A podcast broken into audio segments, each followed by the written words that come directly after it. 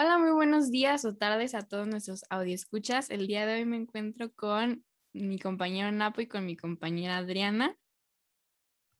Hola. Buenas. Y el día de hoy les voy a hablar, bueno, vamos a platicar un poco acerca de un tema que me apasiona mucho, que es Taylor Swift y su tema más reciente de conversación, que es sus regrabaciones y qué son, cómo funcionan, por qué las tuvo que hacer y cómo afectan a la industria musical.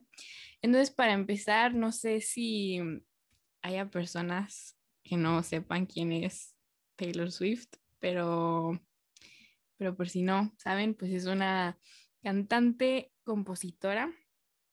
Em, no sé si mis compañeros quieren decir qué saben sobre ella un poco, para que no son tan aficionados como yo.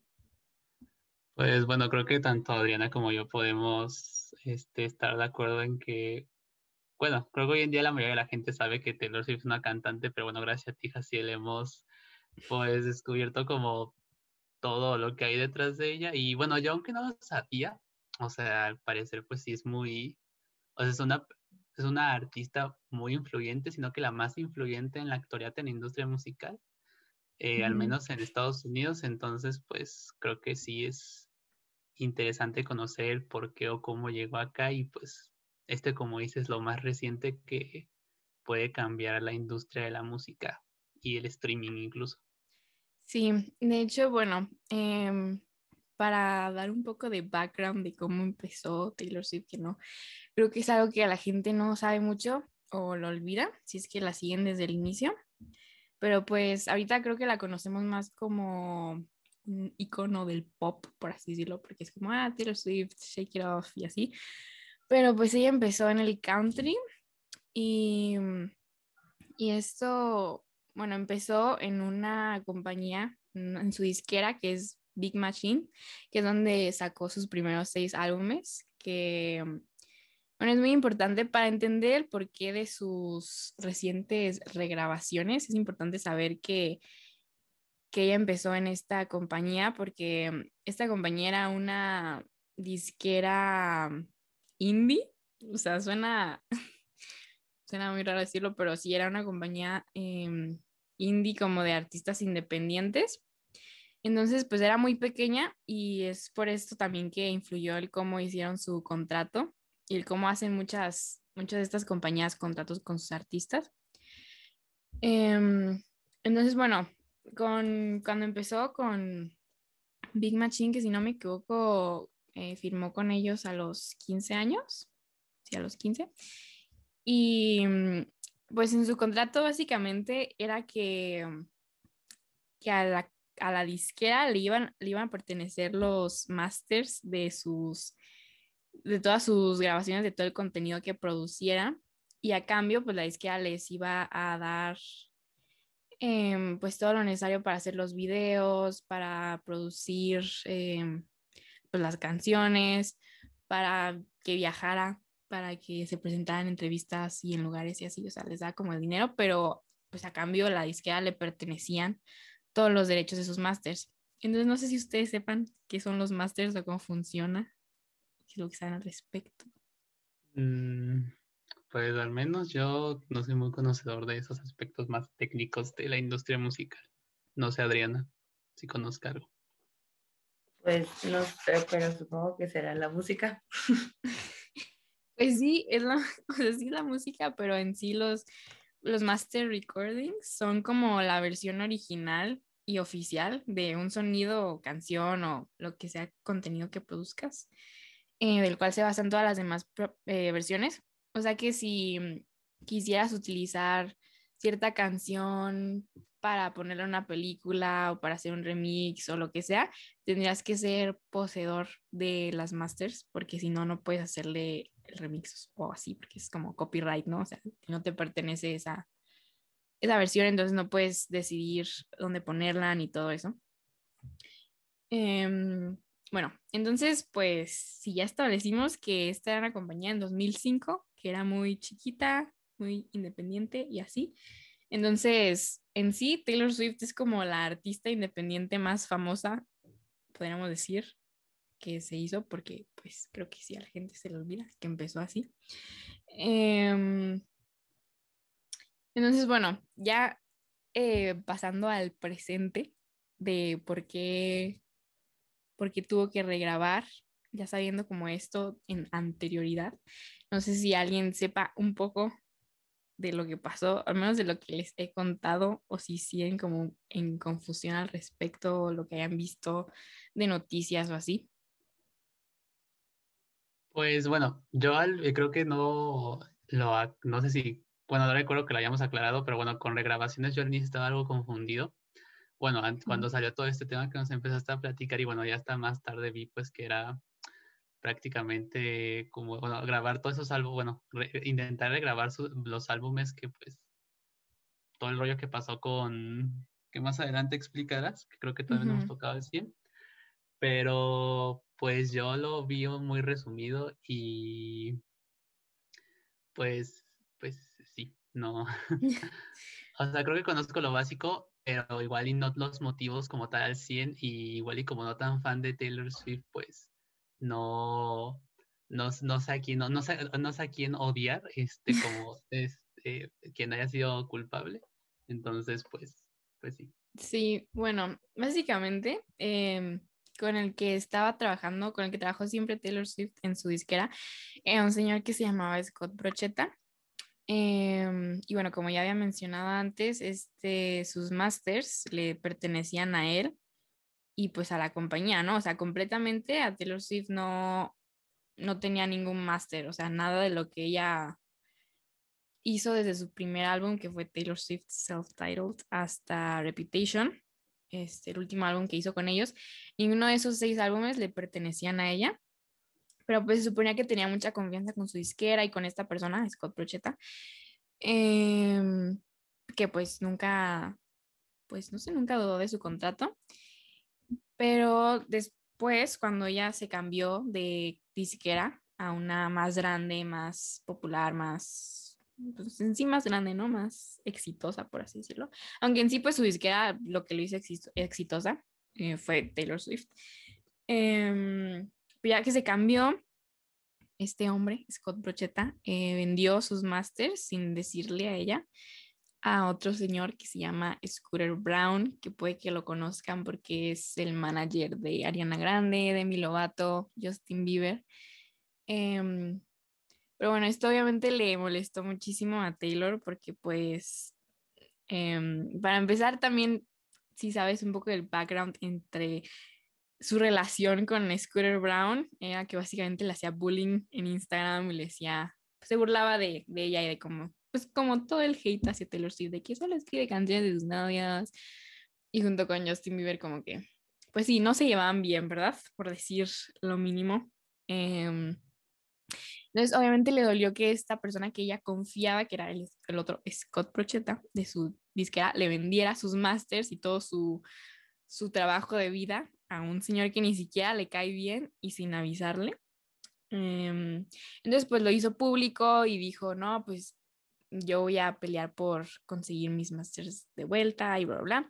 Y sí fue un proceso durante, no sé, creo que como un año, no sé, menos, em, en el que Taylor sí trató de, de sí, renegociar eh, que le vendieran sus masters a ella, porque se supone normalmente en este tipo de contratos a los 10 años, o sea, le pertenece a la izquierda, pero a los 10 años ya los puedes, el artista los puede comprar. Eh, pero Scooter Brown pues no le dio esa opción, o sea, le dijo que si quería eh, que tener la oportunidad de volver a comprar sus masters, tendría que hacer mínimo, no sé, no sé cuántos, creo que cinco álbums con ellos, em, y poco a poco ir recomprando sus masters de sus otros álbumes.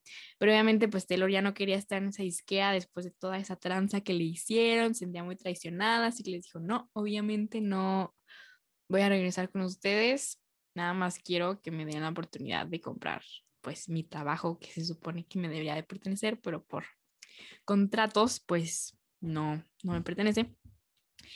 Em, entonces pues ya vio que eso no iba a ser posible, pero lo que sí, em, lo que todavía podía hacer era regrabarlo. ¿Por qué? Porque en sí los masters pues como ya había dicho son las versiones originales de las canciones, pero ella es la compositora y la escritora de sus canciones. Entonces, esos derechos pues todavía le pertenecen a ella, por lo que puede regrabarlos. Nada más esos específicos audios y esas grabaciones, que son las versiones oficiales, pues ya no le pertenecían, pero todo lo demás, pues sí. Entonces, por eso que sí puede regrabarlo. Y es por eso que sí, pues lo hace. Y mucha gente pues está diciendo que lo hace por dinero, que pues, em, o sea, que al regrabar pues obviamente sí va a ganar más dinero. Y pues yo creo que es como una combinación de todo lo que, lo que les mencioné, pues uno tener, ser Em, propietaria de sus propias, pues de su propio arte y de todo lo que ella escribió, o sea, pues es suyo, ¿no? Entonces creo que lo quería tener y que fuera de ella. Eh, otra, pues también para los fans, porque los fans siempre decían como de, no, pues ya me siento culpable de tener que escuchar estas versiones y andarles dando dinero a esos señores que obviamente no nos caen nada bien. Y, y otra, pues sí, pues para ganarle dinero, porque es su trabajo y es algo que Taylor Swift siempre ha dicho, que es que la música pues es arte y es su trabajo y no piensa que debería ser gratis porque creo que ese pensamiento se arraiga mucho de que es una de que empezó como un artista independiente y de que vio cómo la industria trataba a los artistas independientes y no les daba casi nada de dinero por su trabajo. Em, aunque ya obviamente ahora ya hace mucho dinero, pero nunca ha pensado que, que no, o sea, pues sí, como que muchos la critican por tener mente tiburón, no sé, o sea, de tener esta idea de hacer negocios con su trabajo, pero pues a final de cuentas yo opino que es su trabajo y yo no daría mi trabajo por gratis tampoco, no sé. es que ya fue al TEC. no sé si fue al TEC, pero, pero tiene una mente muy tiburón y sabes que aquí hay negocios, así que no, o sea, sí, es muy buena el marketing y todo eso. Y pues, pues no sé, algo que es muy criticado de ella, pero no sé qué piensan ustedes si debería, o sea, hacerlo por gratis, no creo, pero...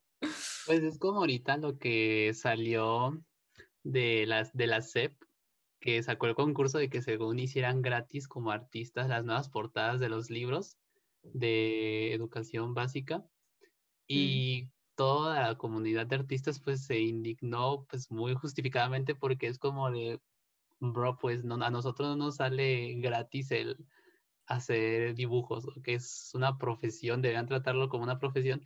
Y creo que es lo mismo, o sea, e inclusive también como dijeran, bueno, pues ya te, no es como que a Taylor Swift le falta el dinero, pues no, no le falta, pero al final de cuentas es como, pues es, es, otra gente que tal cual está ganando dinero por su trabajo y digo, igual y como dices, no, tanto lo, lo, puede estar haciendo por sus fans, pero también como por eso de que ya con que esta gente pues que lo trató de esa manera, pues no gane dinero con su trabajo. Creo que eso también sería como, es como lo más indignante, ¿no? O sea, que están ganando dinero con tu trabajo. Sí. Sí, es exactamente, este, es como lo que siempre ha dicho, y es como también una autora mexicana, Rosario Castellano, siempre decía que ella luchaba porque el, porque pues la poesía, la literatura y lo que ella escribía se tomara en serio como una profesión y le pagaran, pues se tomara como un trabajo que pues es un trabajo, ¿no? Y creo que es como algo que todos los artistas pues quieren que se reconozca que a final de cuentas sí es arte, pero no, pero quieren que sea, se vuelva su trabajo, entonces, pues... Y, o sea, el pensar que, aunque es, o sea, es tu trabajo, no es tuyo al final de cuentas, o sea, como dices de que, bueno, lo que platicabas, de que tienes que esperarte a, 10 años para poder tener la oportunidad de comprar pues estos másters, ¿no? O sea, que al final de cuentas, pues algo que tú hiciste o lo estás en teoría, pues no regalando porque sí estás sacando dinero, pero pues no, o sea, se lo estás encargando, se lo estás dando a otra persona y esa persona como que te, te, te, paga a ti nada más, pues como diciendo, bueno, pues porque te tengo que pagar, ¿no? O sea, porque si no, pues me linchan. Pero pues luego a final de cuentas la gente siempre muestra sus verdaderos colores, sus verdaderas intenciones. Sí Exacto. No, y sí, o sea, y cuando le pertenecían este, sus masters a su disquera, obviamente pues su disquera le pagaba, porque pues también era el contrato, ¿no? Estás conmigo, estás bajo mi disquera, te voy a pagar, ¿no? Pero creo que los que más recibían dinero de todo era su disquera y...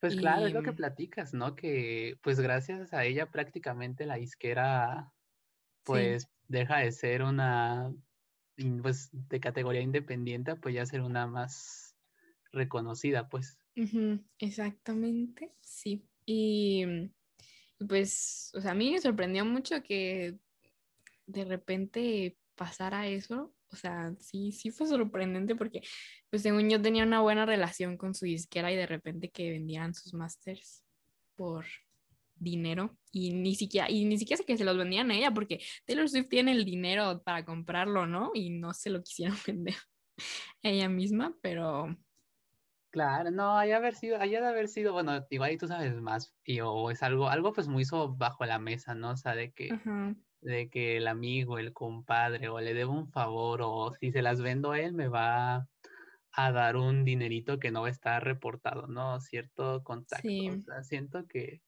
todo esto suena así y recuerda a los, a los horrores del capitalismo. ¿sí? O sea, es algo como, no sé, como lo, como lo que hizo, por com- va a sonar rara la comparación, pero creo, creo poder llegar a lo que quiero decir. O sea, como lo que pasaba con Club de Cuervos, que mostraba como las realidades de lo que pasaba, pues, detrás de cámaras del fútbol, ¿no? O sea, es lo mismo aquí de, ay, pues tú escuchas una canción y, ah, pues muy padre la canción de Taylor Swift, este, el nuevo álbum, y acá todo, ¿no? Pero no sabe lo que está pasando, pues, detrás de cámaras, ¿no? O sea, ahorita la, es como, como decían los fans, ¿no? Que, o sea, tú puedes estar, tú estás escuchando los, uno de los álbumes viejos en cualquier plataforma de streaming o, es- bueno, sí. Y pues estás como, o sea, tú piensas que estás apoyando a Taylor Swift dándole, pues no sé, visitas, este, reconocimiento a la canción, pero pues no lo estás haciendo, entonces, Ajá. como eso, Sí, eh, creo que desata pues lo que está, lo que se, cómo se vive en los, el lado oscuro de la industria musical, pues. Sí, de hecho, este, pues ella desde el principio, como, como dije, es que creo que a mucha gente se le olvida que empezó. Es que suena hasta raro decir que empezó como artista independiente, pero así es como empezó. O sea, la gente realmente se le olvida eso. Em, y creo que eso afecta como mucho a su mentalidad de cómo procedió en toda su carrera.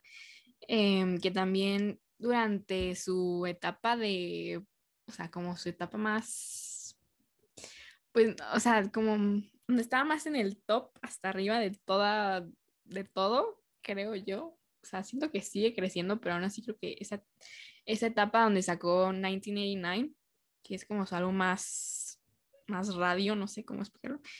em, en esa etapa, em, Apple Music, este, tenía como, como regla que durante el, ¿cómo se dice? El free trial de tres meses de los Sí. usuarios, no les pagaban a los artistas que, pues a los artistas, ¿no? Que tenían. Entonces, en protesta, pues, eh, Taylor Swift saca su álbum que es súper, o sea, que es el álbum más escuchado en ese momento, 1999, lo saca de su repertorio de ahí de Apple Music. Eh, y sí, de hecho creo que hizo está un comunicado como Apple Music, por favor, paga a tus artistas, este, porque a fin de cuentas, o sea, es un free trial, o sea, los usuarios les van a seguir sin cobrar, es como que ah, Taylor dice, cóbrenle a todos los que quieran escuchar, ¿no? Pero es más bien como Apple Music, págale a los artistas. Eh, Sí, o sea, y también siento que es como lo, o sea, digo, que lo que remarcas de que, bueno, Taylor Swift empieza como un artista independiente. Este, siento que también es como, o sea, al final de cuentas, si fuera Taylor Swift, pues no le afectaba tanto que no, no, es que, o sea, que eso, eso del free trial, ¿no? Pero bueno, exacto. ¿qué pasa con los artistas más pequeños que, Ujú. pues, viven, o sea, están viviendo penitas con lo, lo, con lo que consiguen, ¿no? Entonces, Sí. pues siento que si, pues, si alguien puede ser una voz, pues, ¿quién mejor que Taylor Swift, ¿no? Como dices, en ese momento siendo de la, la de las, sino que el artista más grande, Ujú. este, pues digo, siempre, sí, bueno, recuerdo cuando vimos el, bueno, yo vi con Jaciel el documental de Taylor Swift, Y Taylor Swift como que en cierto punto, no sé si también este, choca con la... ¿Cuándo sale en 1989? Nada más para continuar con mi punto. Em, ay, no me acuerdo de... sale como en... Según yo es antes de 2016, pero... Taylor Swift. Bueno, pero siempre, bueno, creo que Taylor Swift como que ha, querido adoptar, o sea, en su carrera musical, no solo el ser. 2014. wow, no mames. Digo, no te pases de Hace mucho, wow. Este, sí. Los que no saben, en ese álbum sale la de Shake It Off, Blank Space, todas esas. Style, Bad Blood, Style, Out of the Woods. O sea, realmente sus más como que, no sé, de la radio, yo diría. Aunque siempre ha sido de la radio, pero creo que esa etapa realmente fue su más peak de todo. Bueno, yo que no, yo que a Taylor Swift no la escuchaba, escuchaba este buscándola. En la radio sí recuerdo que, bueno, Blank Space sonó muchísimo. Blank Space, creo que la única otra que había escuchado sonar tanto en la radio de Taylor Swift fue We Are Never Ever Getting Back Together. Este, y bueno, también está, bueno, Shake It Off ni hablar también, ¿verdad?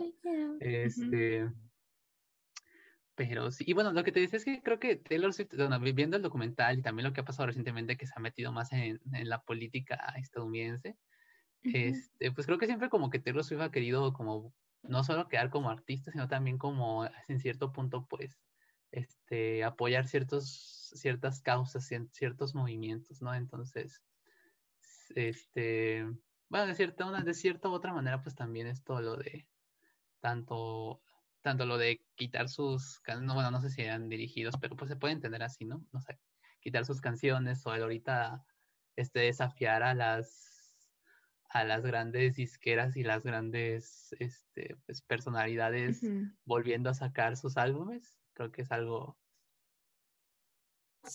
Sí, o sea, creo que no se había hecho antes. Rebelarse contra el sistema. Creo que es, sí, o sea, es algo que, o sea, no es que no haya pasado esto de que a los artistas em, no le pertenezcan sus masas, porque al contrario, es algo que pasa muy comúnmente en la industria. Michael Jackson siendo dueño de las canciones de los Beatles, pues. Exacto, exacto. Y, o sea, por mencionar, por ejemplo, alguien que no es tan, tan conocida, creo yo, es una cantante de RB que se llama JoJo, que también le pasó pues lo mismo, este, su disquera le pertenecían sus masters de sus dos primeros álbumes y ella sí regrabó también como Taylor, regrabó estos dos álbumes para no, yo, yo sí, bueno, por si estaban preguntando. Este, es yo, yo, es una, es más de los 2000, pero como les digo, no es tan famosa. O sea, ella sí era una artista independiente, independiente, la más indie, como que no, muchos la conocían. Pero, pero ella sí regrabó este, estos álbumes pues para hacer dinero de sus canciones que ya había hecho. Que sí tuvo algunos, una que otra canción que pegó en la radio y así, pero no, sí, no creo que la ubiquen tanto, pero cuando estaba haciendo mi investigación encontré que ella sí había regrabado. Que dije, ah, pero, pero pues no, nunca escuché de esto y de Taylor Swift, pues creo que todos estamos escuchando como de, ay, ¿qué está sacando ahora? No entiendo. Pero, pero sí, entonces por eso, por eso es que está sacando sus regrabaciones y como también ya había dicho, es una máster del marketing. Eh, también dijo, pues, ¿qué voy a hacer para que mis fans compren mi álbum otra vez? Porque pues ya lo había Digo, sacado. No es que tenga que hacer mucho para que los fans... Ajá, no, claro, no tiene que hacer mucho, pero igual dijo, ¿saben qué? Voy a ser generosa. Y pues hizo este concepto de las canciones de The Vault, de la bóveda. Empecé a sacar canciones que en el pasado su disquera le dijeron, pues que no la sacara, que iban a hacer muchas, pues ya sea por, pues sí, porque en realidad, o sea, en este, cuando sacó Fearless, este es su, su primer álbum regrabado, pues fueron 27 canciones, o sea, son muchas, la verdad. Y, y pues sí, entonces por eso pues también dijo Taylor, ah, bueno, voy a sacar mi álbum, pero para que sí digan, ay, sí lo voy a comprar, pues voy a agregarle unas canciones, ¿no? Para que valga la pena. Aunque obviamente todos lo hubiéramos comprado igual, pues, pero... Pero bueno, también como, como un extra, o sea, no solo de que compren mi álbum nuevamente, o sea, también como ella queriendo dar algo más. Exacto. Dijo, tengan, aquí está, gracias.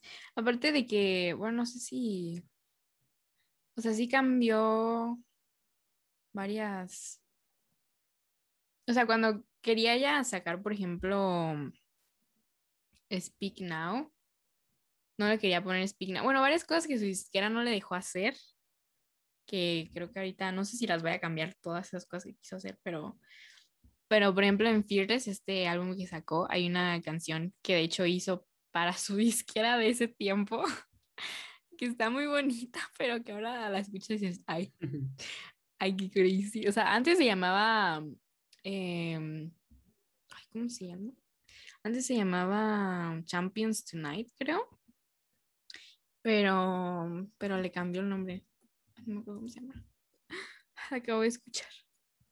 Bueno, el punto era que era de su disquera y... Mm, ah, sí, le puso Change ahora, pero antes se llamaba Champions Tonight. Pero era, era de su disquera, era literalmente de cómo, cómo iban a ganar y cómo iban a hacerse exitosos y dice, these things will change, no sé qué, no sé qué, Champions Tonight. Y es como muy raro escucharla y decir, ay, es, qué loco sí, sí hicieron exitosos, el pero... con el que estaba escrita. Exacto, cambia su significado un poco, pero... pero sí.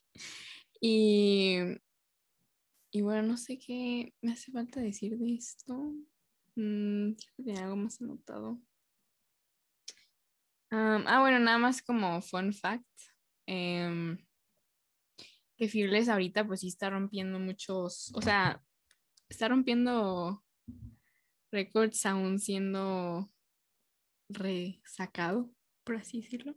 Eh, ¿Dónde está? Es, ah, bueno, es, o sea, este álbum que resacó ya se hizo el, el álbum con mayor cantidad de número uno de números unos alrededor del mundo, este, después de nueve horas de su lanzamiento, lo cual es como de, ah, qué caray. ¿Sabes algo que me aparte, bueno, a mí me sorprende mucho? Es que a pesar de que es como, bueno, corrígeme si estoy mal, pero es como el cuarto año consecutivo en que Taylor Swift saca nuevo, un nuevo álbum, por decirlo así. Contémoslo como un nuevo álbum este.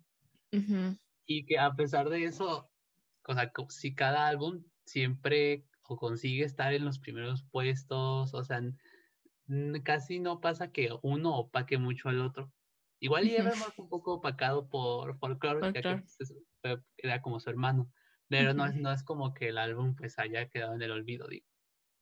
Sí, no, este, y sí, de hecho, pues ahorita debido a que sacó esta nueva regrabación, eh, Taylor pues se hizo la artista más vendida en todo el mundo en el número uno Global Digital Ranking, que antes estaba Justin Bieber. La ironía de que Justin Bieber, su manager es el Scooter Brown ese que le robó a Taylor, que te lo dijo, ¿sabes qué? Voy a, voy a robarte tu lugar con permiso, bueno, no robarte, pero... Em, pero sí es como, es como de, wow. Es que creo que es lo que te digo, o sea, al, al menos yo desde mi persona, pues que no estoy muy, no, no estoy tan metido en la música, en la música pop o en, en bueno, la industria musical en sí. O sea, el impacto o la, la, extensión que tiene Taylor Swift hoy en día, o sea, y no sé, es, es como algo que no te llegas a esperar, o sea, creo que ha de tener el mismo, o incluso superar el impacto, no sé, que tuvieron a tener bandas como Queen o The Beatles. O sea, sí. Sí, no, de hecho, me acuerdo que en una entrevista, no me acuerdo qué dijeron, pero algo de que, ah, tienes ahora un récord que solamente los Beatles habían logrado y ya los pasaste. No me acuerdo cuál era, porque Taylor Swift tiene muchos reconocimientos y la verdad ya no me acuerdo de todos. Pero, pero dije, ah, manches, los Beatles. Y como, así ah, como iba a decir, otro fun fact de Fearless, que es este, el que resacó ahorita, eh, aún así en su tiempo, cuando lo sacó al principio, Este fue, bueno, Fearless es country, es country más no poder, o sea, es súper country, pero es el álbum country más, con más premios recibidos en la historia del country. Y, y creo que en ese tiempo también hizo que, pues hizo famoso al country en sí, nada más por, por sus, álbumes. Que Lo hizo relevante. Lo hizo relevante, exactamente. Y de hecho había un, en, creo que en Tennessee hay, una, hay un muro de como artistas country más importantes, están como, es una pintura de como ellos comiendo ahí juntos, y está Taylor Swift y la quitaron, la borraron literalmente. Bueno, es que sí. Entonces, ¿qué? Taylor Swift, pues creo que, creo que es como, eh, bueno, algo que recuerdo mucho al documental, porque es como, es bueno, mi área de expertise, ¿no? En la política. Es cuando todos, todos, o sea, todos asumían que Taylor Swift, pues por ser de Tennessee, o sea, iba a ser de que súper cristiana, súper conservadora, republicana, o sea, canta, cantaba country, o sea, e, era, era, como el estereotipo de white people, southern white people de Estados Unidos, perfecto. Y luego, pues cuando viene creo que bueno, podrás corregirme si ya hizo algo antes, pero bueno, sobre todo en las elecciones de 2018, cuando apoya a candidatos como Beto O'Rourke y el, el, candidato senador demócrata por Tennessee, como que todos se quedan de, mande, que hasta Donald Trump dice de que, ay, yo la consideraba una buena niña, algo así, es un comentario. Ajá, que le gusta menos ya su música. No Ajá, o sea, eso, bueno, eso, eso para mí fue, o sea, súper padre. Sí, no, sí, pues también, o sea, creo que Taylor seguía mientras estaba eh, yendo a la cima, seguía con este pensamiento de, ah, de vengo de una, de una disquera chiquita y no sé, o sea, sí, pues le decían de que no digas cosas que te vaya. También por eso que también venía en el documental de las Dixie Chicks, que cuando ellas dijeron su, lo que pensaban, la política y eso, pues las cancelaron básicamente por, claro, bueno, la ventaja que tuvo Taylor Swift es de que, por ejemplo, si hubiera hecho eso antes, igual cuando todavía no era una artista tan, tan grande en cuanto a audiencia, pues igual la audiencia que estaba casada con ella, que eran pues la gente que le gusta el country, Digo, no es por poner estereotipo, pero la gente que le gusta el country pues tiene a ser muy conservadora, pues, de, de, una idea un poquito más vieja. Este, pues igual y sí, se hubiera quedado sin audiencia, pero bueno, ya cuando sale un poco más a, a decir lo que piensa, este, pues ya, ya tiene una audiencia más grande, o sea, ya pues juventudes de, de más este, estados y países inclusive, no solo de Tennessee o este, Alabama. Eh, entonces, digo, ya los jóvenes de Nueva, de Nueva York o de Londres, pues, digo, la, la, la iban obviamente van a ser muchísimo más relevante en cuanto a ventas y eso que los jóvenes de, no sé, Tennessee. O sea, sí, no. ahí sí le dañó, pero pues no fue tan relevante. Sí, creo que también lo que la hizo como brillar, cambiar, o sea, como sí era country, pero era country diferente porque estaba escrito, o sea, escrito completamente por una niña de 17 años, bueno, Fearless, por ejemplo, lo escribió a los 17, y de hecho es el primer álbum que, mm, eh, bueno, ese es, su segundo álbum y en el primero la criticaban porque decían que ella no escribía sus canciones porque tenía pues coautores, ¿no? Eh, que la habían, pues, no sé, cómo vas a un estudio y dices, ah, vamos a escribir una canción, no sé.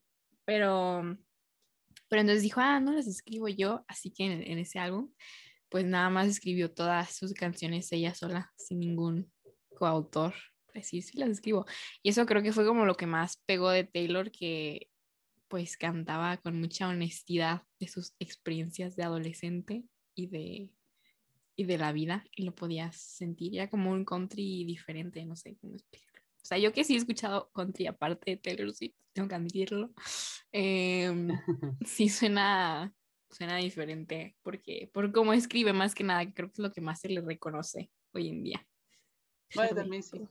También, bueno, a mí lo que me gusta es que no sé, pero luego la gente que canta country tiene como cierto acento o canta de cierta manera muy reconocible y Taylor Swift pues creo que nunca hizo eso, pero...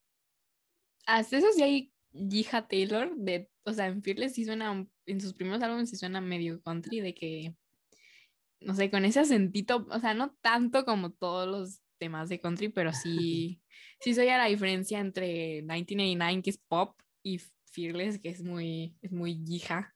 Entonces, de hecho, muchos, o sea, cuando, cuando hacía esas transiciones, porque Taylor también es mucho, es como que se hubiera inspirado en el K-pop, aunque no supiera que el K-pop existía, pero es mucho de eras. Entonces, cuando se cortaba una era, era como que cambiaba todo su estilo, cambiaba su cabello, cambiaba su aesthetic. Y... Muy parecido a lo que hacía David Bowie, ¿no? Yo opino. no, soy, no soy tan conocedora, pero... Eh, pero sí, o sea, cada, o sea, cada álbum era como una nueva, o sea, Reputation fue como su era de, de serpientes, de dark, de que, ajá, sí, sí, soy serpiente y que, bla, bla. Y luego fue Lover, que fue todo lo contrario, y luego fue Folklore, que fue súper diferente. En 1989 también, pues fue muy diferente a Red y a Fearless, obviamente. Entonces, como que, pues sí, esa fue su trayectoria. Pero bueno, ya para terminar el episodio, no sé si quieran decir unas, unas pequeñas, rápidas conclusiones o qué pensaron. Adriana, que casi no habló mucho. Participo. Para poner las Es que estaba aprendiendo. bueno, pues iba a hacer un comentario cuando estaban hablando de lo de los derechos, de que pues realmente siempre que hay contratos que tienen que ver como cosas más artísticas, suele ser más bien la empresa quien hace como toda la, digamos, la distribución, todo eso, quien realmente suele ganar más en el contrato. Entonces, pues no sé, supongo que en esa parte no me sorprendió, pero sí fue muy empoderador lo que está haciendo Taylor Swift ahorita. Sí. Y pues no sé, ¿qué decía algo último, Napo? Pues digo, creo que este fui diciendo, fui diciendo mi, eh, mis ideas durante el episodio y pues no, nada más digo, una historia muy padre. Este digo, si hay gente como yo que no conoce mucho de Taylor Swift, eh, les recomiendo, sí, sí les recomiendo ver el documental que está en Netflix, es muy interesante. Este, la, pues conoce, para conocer más acerca de, de, pues de, Taylor Swift. Digo, si ya se pasaron por este episodio, pásense ahora por ese documental. Sí, está, está muy bueno, la verdad, los que no, los que no conozcan mucho de ella.